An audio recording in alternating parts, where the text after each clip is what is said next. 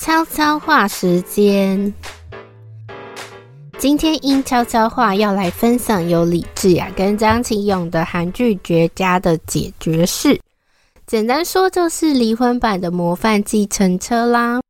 那故事呢是在说财阀家的媳妇李智雅被婆婆跟老公陷害，被离婚，还惨去坐牢，为了夺回小孩，展开一系列的复仇。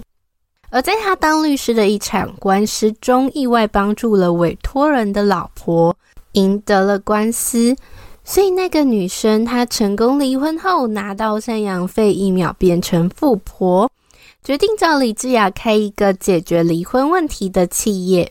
那专门呢就会惩罚一些坏人配偶，还找了张启勇这个前检察官加入团队。有了前检察官、前律师、前刑警，那希望可以帮助像他们一样的离婚女性。那我看完第八集以后，觉得它就是比较像是小品。那他用爆笑元素呢，然后讲这个离婚现实的故事，再加上一些财阀斗争的复仇剧嘛。那委托人的案件呢？他从外遇啊，Me Too，然后身障男的婚姻危机，到最新的邪教毁婚姻，里面最印象深刻的谐音梗呢，就是女主角说她的梦想是让前夫变成棒，就是财产变成零。那个棒呢，它还有它除了零的意思之外，还有监狱的意思。也就是说，她希望她的前夫财产变零，然后还可以进监狱。那它里面有个金句啊，也引起很多人的共鸣哦。就是他会劝那委托人说，即使离婚也不会死。那剧中呢，有蛮多我们生活中可能会发生的一些离婚案件，可是我觉得它有点 drama 的表现了，有点像是模范计程车这种接受委托啊。我觉得他惩罚的爽度不够了。我看的时候也想起了另一个韩剧，就。是由金师朗跟易贤敏的韩剧《复仇吧》。那故事主要是在讲说，老公外遇的直播主呢，他跟一个正义律师还有女侦探一起弄一个复仇网络频道，也是帮受害者讨回公道。韩国真的蛮多这种类似的题材。那我觉得这部解决是它的缺点是它不够紧凑，所以你其实没有每周都会想打开看，就是偶尔想到再看的剧。那男女主角的爱情线也是这样慢慢的酝酿，可能可能就是要慢慢一起累积啊，经历一些大事件吧。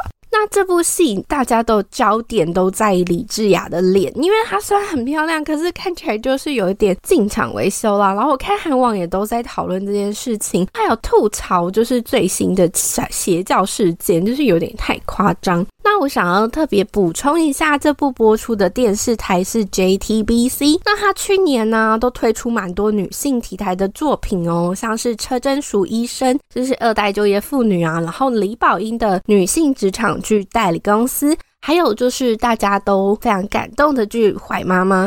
这次又以那种解决女性离婚主题出发，我觉得 JTBC 真的还不错哦，希望可以继续保持，但也希望不要这部不要烂尾啦。那因为我太想知道这是收视率表现，就查了一下，这是 JTBC 的水木剧，也就是周三、周四播出的韩剧。那它平均收视是在四到五左右，最高可能就五点八左右。可是原来是因为没有竞争对手啊！如果是资深韩剧迷，应该都知道，韩剧一周有非常多时段。可是这几年来，水木剧的时段的收视非常的不好，所以三大电视台啊，还有 TVN 都已经就是慢慢的收掉这个时段了。虽然还有小众电视台 ENA 就是有在经营，可是也没有到非常爆红的剧，所以 JTBC 就算是比较仅存的水木剧了。那车银优之前的。犬系恋人呢，而是 MBC 的水曜剧，也就是说，它只剩下礼拜三播，一周播一集也是有缺点，然后收视也是蛮不太好的。所以现在 OTT 平台崛起啊，就是水木剧的困境，也是韩国在地产业的一大问题。那像我之前有分享过，就是近期的韩剧啊。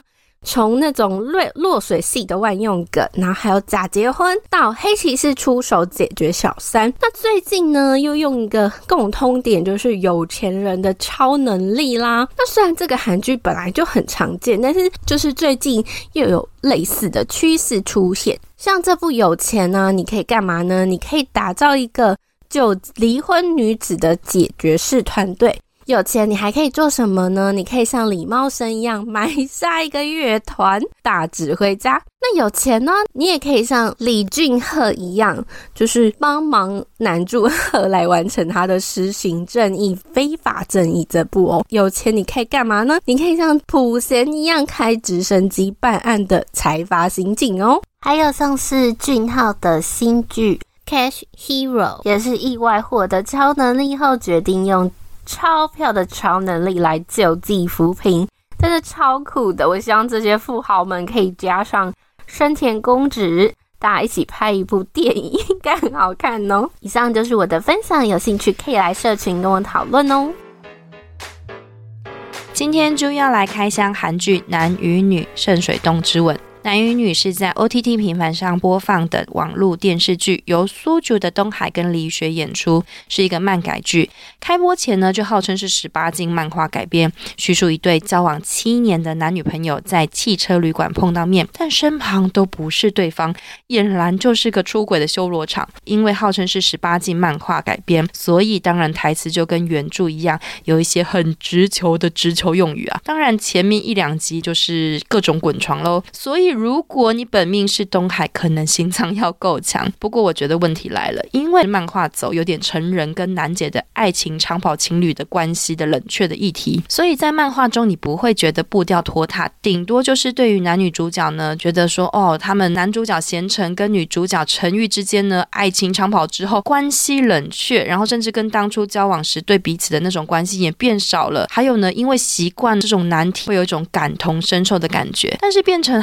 电电。视剧之后呢，虽然全剧十集会有种拖沓的烦躁感，观剧时呢，因为会看到两方明明就是因为误会，但是分手后呢又痛苦难耐，很想要回去，但又踌躇不前，可以理解，但会很烦。我觉得或许是因为看习惯比较明快节奏的韩剧了，所以一开始呢设定呢就是交往七年的男女朋友分手了，然后呢，对，就是这个然后呢，因为故事就在叙述贤成的犹豫不决跟陈玉的伤心，然后等到呢贤成确定要挽回了，换陈玉犹豫不决了。如如果 Podcast 可以有表情的话，真的可以看到我翻白眼翻到天边。但如果你是抱持着我不是要看他们要不要在一起，我是要感受他们各自的心路历程跟那个体会，那你就很适合看这一部，跟着两个主角呢一起共感。同样的，一开始有点期待，但中间有点拖沓的是《圣水洞之吻》，它也是韩国 OTT 平台上架，台湾有 Friday、爱奇艺、My Video 都有上架。全剧二十四集，但因为每集大概三十几分钟，所以有点类似传统的十二集。故事呢是以大家熟悉的圣水洞为背景，在许多品牌林立的圣水洞一个销售公司里面，冷血的女主长跟热情的男下属灵魂互换了，感觉有点秘密花园男女主角角色互换版的即视感。由千元律师的女主角金智恩跟僵尸校园的普索罗门担当演出。我觉得一开始很新鲜，是因为我除了很喜欢这种互换身份之后闹出种种生理跟灵魂差异的有趣梗之外，这次又加了一点悬疑风格，要找出谋害害。女主角的凶手是谁？当然，男女主角互换身份之后，对于彼此的思想开始慢慢的认识了，然后进而产生到情愫，这种暧昧也是令人心恐。比如说，男主角因为灵魂互换，感觉到女生的经痛之后，来给女主角一个摸头杀，说你辛苦了，欧某欧某。但是是的，又来一个但是了。我觉得编剧意图的悬疑梗呢，变成说男女主角要各自分工找出凶手，这个过程就很拖沓，因为你的，观众是全知视角，你就会很明确的知道说，哇，普索伦门的外表下是女主的灵魂。然后呢，他要用普索伦门的外表呢去色诱另外一个女性。虽然说这年头多元成家不是梦，但你真的会有种哦，怎么突然展开了？然后呢，不然就是有着金智恩的外表，然后但是有男主灵魂的人呢，要跟原本喜欢女主的男二呢来个爱的波波。哇，当然就是看起来很香，你就会觉得说，那但是编剧到底是要不要走爱情线呢？还是你要走悬疑？还是你要走搞笑？还是意图全包？虽然剧情有点超展开，但是不得不说中间的过过程真的是蛮有趣的，包括原本很。强大的女主角，她是怎么呢？带着摇摇欲坠的品牌起死回生。那金智恩呢？她就是饰演着有着热血男主灵魂的女主角，所以她突破了过去一贯的演技。目前在 OTT 平台上悄悄的更新到第十三集。我觉得如果以轻松的角度来看的话，其实不失为一个配饭的小品哦。以上呢就是我们今天的悄悄话，我们下次见喽，拜拜。